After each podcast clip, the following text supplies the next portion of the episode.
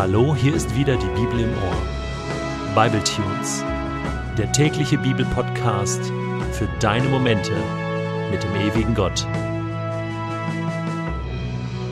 Der heutige Bible Tune steht in Exodus 20, Vers 12 und wird gelesen aus der Hoffnung für alle. Ehre deinen Vater und deine Mutter, dann wirst du lange in dem Land leben, das ich, der Herr, dein Gott, dir gebe. Mit diesem fünften Gebot beginnt Gott also seine zweite Steintafel. Er hatte ja seine Gebote selbst auf zwei Tafeln geschrieben und man geht allgemein davon aus, dass auf der ersten Tafel die Gebote standen, die das Verhältnis des Menschen zu Gott selbst regelten, also vertikal, und auf der zweiten Steintafel die Gebote, die das Verhältnis der Menschen untereinander regelten, also horizontal. Es folgen nun alles Gebote, die das Zusammenleben der Menschen bestimmen sollen, regeln sollen, gute Anweisungen Gottes. Und es beginnt mit dem Gebot und der Aufforderung Ehre Vater und Mutter im innersten Kern der Familie. Familie als Kernstück einer funktionierenden Gesellschaft. Dort setzt Gott jetzt an. Es ist übrigens ein Gebot, was mit einer Verheißung verbunden ist, ein Versprechen, das Gott gibt, nämlich, dass wir lange leben werden, wenn wir dieses Gebot halten. So einfach können wir das ausdrücken. Das ist das einzige Gebot, was ein Versprechen beinhaltet. Und deswegen sollten wir es wirklich ernst nehmen. Ich persönlich würde gerne lange leben und ein gesundes und erfülltes Leben haben und würde auch gerne in dem Land wohnen, was Gott mir gibt, was auch immer das heißen mag, aber ich glaube, dass das richtig gut ist, was Gott hier verspricht. Also, die Motivation sollte da sein, der Ansporn ist gegeben. Aber was heißt jetzt Vater und Mutter zu ehren? Auf einer jüdischen Website, wo es um Regelungen des Alltags geht, habe ich gelesen, dass auch heute noch in, ich weiß nicht, ob in allen jüdischen Familien, aber sicherlich in den orthodoxen Familien das Gebot sehr, sehr hoch gehalten wird und dass Vater und Mutter einen ganz hohen Stellenwert haben in der Familie, dass man sie sieht, dass man sie nicht beim Vornamen nennt, dass man ihnen in der Öffentlichkeit nicht widerspricht, dass man ihnen den angestammten Platz am Essenstisch nicht wegnimmt, dass man stehen bleibt, solange sie im Raum sind und all solche Dinge. Und ich war sehr erstaunt, weil das in meinem Alltag so nicht vorkommt. Manchmal würde ich mir bei meinen eigenen Kindern mehr Respekt erwarten, ja, ist doch nicht schlecht, aber so übertrieben, ich weiß nicht. Das wirkt komisch. Louis van Gaal, der ehemalige Trainer vom FC Bayern München, sagte einmal in einem Interview, dass seine Kinder ihn auch schießen würden. Das kam mir dann gleich so generalmäßig vor.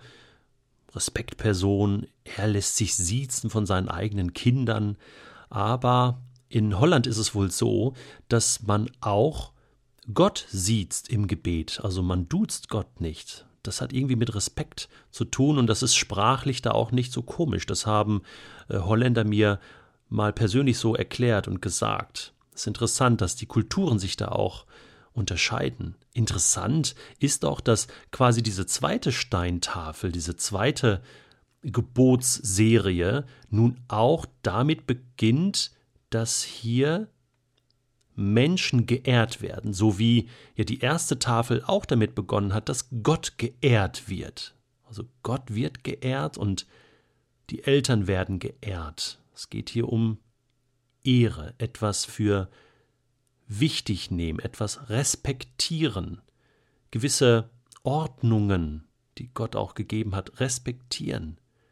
Und die Frage, die sich da verbindet, ist, beim ersten und beim zweiten, kann ich mich da einordnen oder verhalte ich mich respektlos? Und vielleicht ist da auch eine innere Abhängigkeit, wenn ich bereit bin, Gott zu ehren, Gott an die erste Stelle zu stellen, dann fällt es mir auch viel leichter, Autoritäten in meinem Leben zu akzeptieren, oder?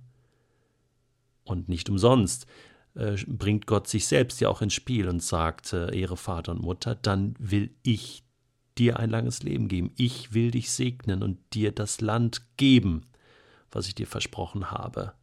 Also könnte man auf die Frage, warum ich Vater und Mutter ehren soll, zwei Dinge sagen. Erstens, weil ich damit die Ordnung Gottes für diese Welt akzeptiere und damit auch eine gewisse Grundordnung in der Gesellschaft schaffe und anerkenne. Und das ist ein, denke ich, ganz wichtiges Thema für die heutige Zeit, wo Familien immer mehr zerbrechen, zerfallen, wir immer mehr mit Patchwork-Familien, geschiedenen Eltern, Teilen zu tun haben. Und das ist nicht nur positiv. Ich habe gerade ein Buch gelesen, die Patchwork-Lüge von Melanie Mühl, was ich sehr empfehlen möchte. Ein werteorientiertes Buch, was die Familie ganz hoch hält. Es ist kein christliches Buch, aber die FAZ-Redakteurin schreibt hier wirklich mal Tacheles eine Streitschrift im Hansa Verlag erschienen. Und das finde ich an dieser Stelle erwähnenswert. Das Zweite, was sich sagen lässt, warum wir Vater und Mutter ehren sollen, ist, dass wir nicht geschichtslos sind. Ich bin Kind meiner Eltern. Ja, und wenn sie mich nicht gezeugt hätten, wäre ich nicht da. Ich habe mein Leben, meine Existenz meinen Eltern zu verdanken. Das ist das Mindeste, auch wenn ich alles andere nicht so sehen kann und vielleicht nicht dankbar bin, aber dafür muss ich ihnen mein ganzes Leben lang danken. Es geht ja in diesem Gebot nicht so sehr um Kindererziehung. Hier geht es also nicht um kleine Kinder, denen Gott rät, seid euren Eltern gehorsam. Das steht hier nicht. Gehorsam ist noch was ganz anderes. Natürlich ist das auch eine Grundordnung, aber hier geht es um Ehren. Also es geht hier um mündige Kinder. Denn es ist ja so, dass irgendwann auch ein Punkt erreicht wird, und das sagt die Bibel ja auch, wo ich Vater und Mutter verlasse, wo ich eine eigene Familie gründe und dann selbst Vater oder Mutter werde. Das heißt, es kann nicht sein, dass ich jetzt ständig da im Elternhaus bleibe und ständig ähm, mit meinen Eltern zu tun habe. Es geht um das später, um das danach. Wenn ich schon eigenständig bin, es geht um das ganze Leben, ganzheitlich, dass ich Vater und Mutter ehre, sie respektiere. Wie kann ich das denn tun? Ich möchte da gar nicht so sehr theologisch jetzt bleiben. Wir haben schon vieles gehört. Aber ich glaube, Vater und Mutter zu ehren, aus meiner eigenen Erfahrung, ist, dass ich zum Beispiel sehr guten Kontakt halte. Das gelingt mir auch nicht immer. Meine Eltern wohnen äh, ein paar hundert Kilometer von uns entfernt, aber immer mal wieder telefonieren wir oder vereinbaren Daten miteinander, wo wir uns sehen, wo sie ihre Enkelkinder sehen können. Das heißt für mich Ehren. Auch mal sie um Rat frage. Sie haben viel mehr Lebenserfahrung als ich selbst und schon sehr oft konnten meine Eltern mir in vielen Dingen einen guten Rat geben ihnen auch Dankbarkeit zu zeigen für das, was sie in mein Leben investiert haben. Für Geld, was sie investiert haben, für Zeit, die sie investiert haben und für die Liebe, die sie mir gegeben haben. Sie mich großgezogen haben, mich erzogen haben. Und vielleicht war nicht alles gut und richtig, aber sie haben es nach bestem Wissen und Gewissen gemacht. Ob sie jetzt Christen gewesen sind oder keine Christen. Ich bin zum Beispiel in einem Elternhaus groß geworden, was nicht christlich ist. Und was für ein Segen ist es, wenn man Eltern hat, die Christen sind, die einem Gott schon nahe bringen. Ja, natürlich. Später muss man sich dann von einiges oder von einigem lösen. Gewisse Prägungen sind nicht gut. Aber was man niemals tun sollte, ist, die eigenen Eltern mit dem Bade auszuschütten. Das ist ein guter Rat Gottes.